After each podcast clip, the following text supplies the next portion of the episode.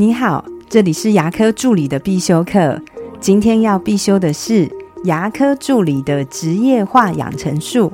你的职业红线是什么？我自己在带新人的时候，第一章就是在讲职业态度，因为我认为职业态度是非常重要的。那里面包含了职业心态跟职业红线，所以今天跟大家分享一下关于职业红线的部分。所谓的职业红线，就是身为一位牙科助理，你绝对不能犯的错误有哪些？大家也可以问问自己这个问题。无论你是助理也好，或是你是牙医师、牙技师、牙科的老板、牙科的管理者，在你在担任这个职位或是职务的时候，你绝对不能犯的错有哪些？这个问题我也问过很多资深的助理。请问，身为一位牙科助理，你认为你的职业红线是什么？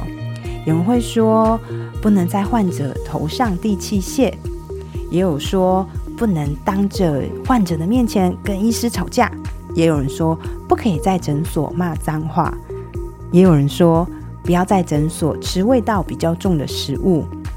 我自己的职业红线是绝对不能把 Like 灯摔到地上。我当时在讲我职业的红线的时候，有位工作大概两年的助理就跟我说：“哎妈，怎么可能嘛？Like U 灯就真的很容易掉到地上啊，怎么可能不摔到地上呢？”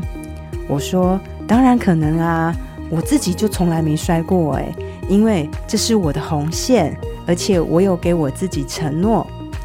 二十二年前，牙科助理就是我第一份工作，当时的老板跟我说。” Like 灯是很贵很贵的，你千万不要摔到地上。如果你真的不小心摔到地上，Like 灯坏了，那么第一次呢，我们一人一半要赔；第二次呢，就是你自己要全部负担啦。